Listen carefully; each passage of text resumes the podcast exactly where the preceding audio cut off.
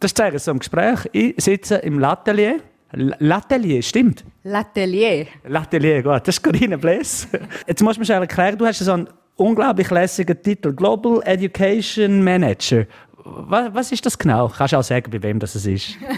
okay, also es ist für Paul Mitchell. Ähm, eigentlich ziemlich simpel. Paul Mitchell ist eine amerikanische Haarpflegefirma und ich bin verantwortlich für Europa und Asien im Bereich von Weiterbildung, Marketing, Vertrieb, Social Media und Eventmanagement. Das heißt, du bildest Coiffeure in Europa und in Asien aus, dass die wissen, was die richtigen Trends sind, wie man Haar schneidet und wie man mit den richtigen Produkten umgeht? Quasi ja, genau so sieht es aus. Also auf der einen Seite tue ich Coiffeure ausbilden, die wiederum Coiffeure ausbilden, damit sie einfach erfolgreicher sind in ihrem täglichen Business. Auf der anderen Seite aber auch Vertreter, wie sie wirklich richtig Produkt vertreiben und an den Coiffeur bringen, sowie auch Inspirationen verteilen, damit, wie gesagt, jeder immer auf dem Up-to-Date und auf dem neuesten Punkt ist. Das ist die ganze Welt. Jetzt bist du ja auch rumgechattet, wahrscheinlich bis vor einem halben Jahr nicht viel daheim gewesen, oder? Ja, insofern weh. Ja, das heißt, bis vor dem Corona bin ich im Schnitt etwa dreimal in der Woche geflogen. Das ist richtig. Und dann ist der Corona-Schissel gekommen. Dann hast du gedacht, jetzt brauche ich einen Raum. Erstens mal für Livestreams und dass du vielleicht äh, eben nicht mehr so viel fliegen kannst. Vielleicht auch noch nebenbei ein bisschen da selber schneiden oder Frisuren machen kannst. Ja, man muss sagen, also wirklich kurz vor dem Lockdown habe ich noch fünf Länder in acht Tagen besucht und dann habe ich es noch am Fasnacht geschafft. Ganz wichtig, ganz wichtig. Und dann ist der Lockdown gekommen. Und mein Hobby ist neben meinem Beruf Haar machen. Was für eine Überraschung. Und ich habe einfach gesagt, ich drehe durch. Ich kann nicht den ganzen Tag Homeoffice machen. Ich bin ein sehr kreativer Mensch und muss etwas mit meinen Händen machen. Und habe gefunden, eigentlich brauche ich ja nur einen Raum, ein Waschbecken und einen Stuhl. Da kann ich meine Livestreams machen und nebenzu Haar. Das war so die Idee. Gewesen. Und das heißt, du machst jetzt Schulungen direkt von Kurus für die ganze Welt, wie Frisuren daherkommen sollten? Ja, genau. Also heute Morgen habe ich gerade einen Livestream gemacht für die Ukraine, für ein neues Produkt, das wir denen gelauncht haben. Äh, heute Nachmittag werde ich eins für Italien machen. Also ist jedes, jeder Tag ist ein anderes Land oder mehrere andere Länder. Der Vorteil ist, vorher ich muss irgendwie zwei Wochen reisen. Jetzt kann ich mehrere Länder abklappern in einem Tag. Aber ja, das Reisefieber geht nicht weg so. Nein, definitiv nicht. Ich bin die Erste, die wieder geht. Egal, ob ich schwimmen, springen oder laufen oder fliegen kann. Die allererste. Hey, jetzt habe ich etwas gefragt. Ähm, letztens, gleich, man schaut ja dann etwa die so ein bisschen Frisuren an. Man forscht vielleicht auch mal im Internet nach, was ist denn ein neuer Trend? Ich habe einen Kollegen, der hat sich gerade einen geschnitten und dann haben wir herausgefunden, das ist Trend. Wieso, wieso kommt so etwas wieder von Kuhila? Vorne kurz, hinten lang, einfach wieder als Trend. Hey, der Wahnsinn. Ich habe es so gefeiert. Ich habe es das erste Mal gesehen, ich glaube, vor etwa zwei Jahren in London. Und Fokuhila in schön ist total der Trend. Egal, ob bei Frau oder Mann. Es ist einfach so. Es geht halt auch ein bisschen zurück. Wir haben lange jetzt den Beautifully Undone Look, also den Out of Bed Look, was auch immer noch Trend ist. Aber die Leute brauchen ja Steigerung, also Fokuhila. Also noch schlimmer. also noch besser. Und wir wollen ja auch wieder durch zurückbringen. Also locker, locker, das ist das Ding momentan. In Kombination mit dem Fokuhila sind wir wieder bei den 80er. Aber wie gesagt, in schön. Wer entscheidet, was Trend ist? Du hast gesagt, du hast es in London gesehen. Du bist die, die auf der ganzen Welt äh, äh, Coiffeure unterrichtet, wie man schneidet, was man macht, was die neuen Trends sind. Wo, woher nimmst du? Oder bist du die, die zum Teil Trends kreiert oder entwickelt? Also ich glaube, nein, ich bin es definitiv nicht. Aber ich lasse mich extrem inspirieren. Es fängt eigentlich an bei der Mode. Auch Couture-Show, wenn wir die sehen, das ist so das Extrem, wo du genau weißt, okay, das ist nicht so lang realistisch, aber du kannst es abbrechen auf das, was halt für den Alltag geeignet ist. Und das wiederum sehen wir ja dann wieder in den Kleiderläden und auf der Straße. Also das heißt, viele lassen sich vom Extremen inspirieren und dann es dann wieder abbrechen auf etwas, wo eher ein bisschen natürlich ist. Und dann kommt es halt immer darauf auf den Stil. Also ich meine, wenn wir London anschauen, London ist andern vom Style her, schon seit Ewigkeiten.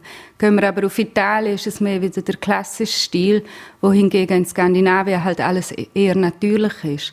Und so gibt es immer eine Kombination von den Trends. Ich denke, das ist so ein bisschen das Geheimnis von dem Ganzen, die Kombination. Also ist es wirklich so, dass in den verschiedenen Ländern verschiedene Frisurentrends da sind, dass zum Beispiel eben, wie du gesagt hast, ein Italiener seine Haare ganz anders pflegt, ganz anders schneidet als, als im Norden? Mhm, das hat auch ein bisschen etwas mit Kultur zu tun, aber auch mit der Haarstruktur. Wenn wir jetzt so die südländischen Länder anschauen, wie Italien, Portugal, Griechenland, die haben ja alle sehr festes Haar, sehr unruhige Haarstruktur, heißt also, auch für die Tradition her legen die sehr viel Wert auf schöne Föhnfrisuren. Es muss alles klassisch sein, glänzen. Wenn wir in den Norden schauen, so Skandinavien wie Schweden oder Norwegen, die haben eher feines, zarteres Haar, seidiges Haar, blonde Haar. Die haben natürlich lieber die natürlichen Looks, weil es halt weniger Aufwand ist und dadurch halt das Haar auch weniger angreift. Dann, ich würde sagen, so Zentraleuropa und Osteuropa ist mehr so eine Mischung zwischen beiden. Gehen wir zu den Frisurentrends. Wir haben jetzt gerade vorher noch schnell von dem Fokuhila. Der ist ja da.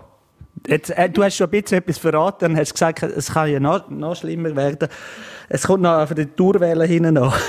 Nein, was sind so die Frisurentrends, wo, wo, wo jetzt du schon weißt, dass es kommen und in zwei Jahren läuft jeder so rum?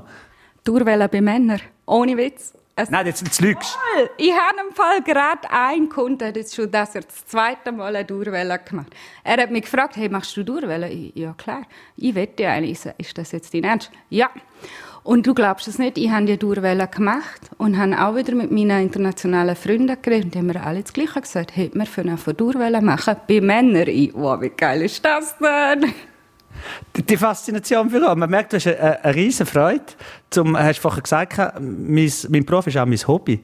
Ist das von Anfang an bei dir klar gewesen, ich werde Coiffeuse und ich werde nicht etwas anderes machen? Oder hast du das erst mit irgendwie später mal gemerkt? Also ich muss ehrlich sagen, anhand von zahlreichen kahlgeschorenen Barbies und Puppen ist es recht früh schon klar gewesen, dass ich in den Beruf werde einsteigen.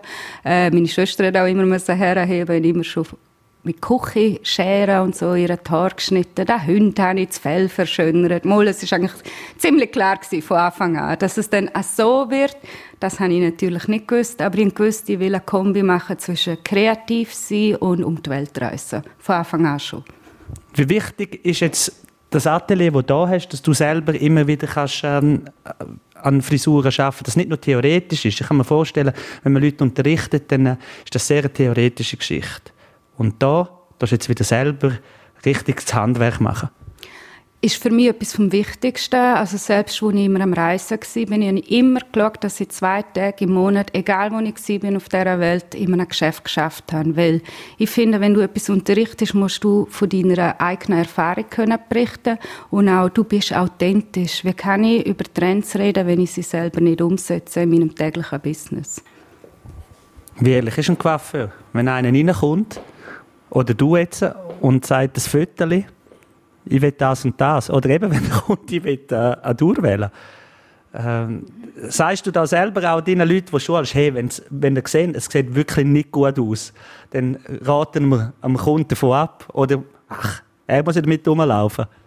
Also Beratung ist momentan so das Ziel in der Weiterbildung bei Coiffeuren, um wirklich mehr Fokus auf Beratung zu haben, weil es gibt die Coiffeure und es gibt die. Ich meine, wir sind extrem gut im Verkaufen. Weißt so, ich sage jetzt mal, wenn eine Farbe vielleicht einmal ein bisschen zu warm ist, dann können wir sagen, weißt, wenn du unter dem Licht stehst, sieht das ganz anders aus.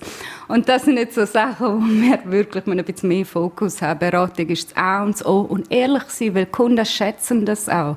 Wenn jemand reinkommt und sagt, ich will diese Frisur und ich sehe, hey, sorry, aber es macht dich einfach alt. Oder du wirst viel frischer aussehen, wenn du das und das hast. Das schätzen Kunden und das macht dann auch wiederum das aus, dass du Kundenbindung hast. Ehrlich wird immer noch am längsten. Wir reden in zwei Jahren noch mal darüber, Corinna, ob das denn mit der, mit dem, äh, der Durwelle für Männer wirklich kommt. ist. Danke vielmals. Hast du Zeit genommen, das zu sagen, so im Gespräch mit Corinna Bleski vom Atelier in Chur, bildet weltweit Coiffeure aus und nachlesen könnt ihr das auf rso.ch.